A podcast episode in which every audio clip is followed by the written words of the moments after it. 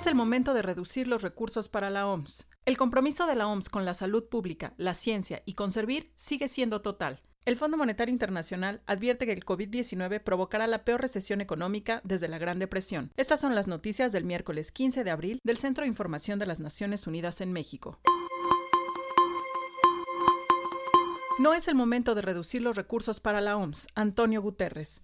El secretario general de las Naciones Unidas, Antonio Guterres, emitió un mensaje en el que hizo un llamado a la unidad y a que la comunidad internacional trabaje en solidaridad para detener este virus y sus devastadoras consecuencias. Este no es el momento de reducir los recursos para las operaciones de la Organización Mundial de la Salud o de cualquier otra organización humanitaria en la lucha contra el COVID-19, señaló reiteró que la pandemia del coronavirus es uno de los desafíos más peligrosos que este mundo ha enfrentado y que es sobre todo una crisis humanitaria con graves consecuencias socioeconómicas y en materia de salud. Por ello, la Organización Mundial de la Salud debe ser apoyada, ya que su labor es absolutamente fundamental como parte de los esfuerzos del mundo para ganar la guerra contra esta pandemia.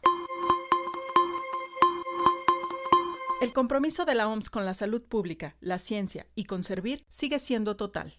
Esta mañana, en una conferencia de prensa, Tedros Adhanom, director general de la Organización Mundial de la Salud, lamentó la decisión del presidente de Estados Unidos de suspender la financiación a la organización. Los Estados Unidos de América han sido por mucho tiempo un generoso amigo de la OMS y esperamos que lo siga siendo, dijo. En este sentido, recordó que con el apoyo de la gente y el gobierno de los Estados Unidos, la OMS trabaja para mejorar la salud de muchas de las personas más pobres y vulnerables del mundo, ya que no solamente están luchando contra el COVID-19, también están trabajando para afrontar la polio, el sarampión, malaria, ébola, VIH, tuberculosis, desnutrición, cáncer, diabetes, salud mental y muchas otras enfermedades y condiciones. En estos momentos, la OMS está evaluando el impacto de la suspensión de financiación de Estados Unidos en su trabajo y ahora, de la mano de sus aliados, buscarán cerrar cualquier brecha financiera para asegurar que sus labores continúen ininterrumpidas.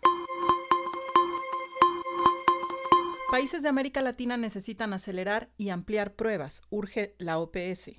La doctora Clarissa Etienne, directora de la Organización Panamericana de la Salud, advirtió que la COVID-19 todavía no ha golpeado con todas sus fuerzas en América Latina y el Caribe, pero esperamos que se intensifique en las próximas semanas, aseguró. La doctora Etienne subrayó durante una conferencia de prensa la necesidad de que los países aceleren y amplíen las pruebas para tener una comprensión más precisa de la pandemia. El distanciamiento social debe ir acompañado de medidas integrales de apoyo social para garantizar que las personas más vulnerables puedan cumplir dichas medidas sin riesgo severo para sus medios de vida, señaló Etienne. El coronavirus provocará la peor recesión económica desde la Gran Depresión, advierte el Fondo Monetario Internacional.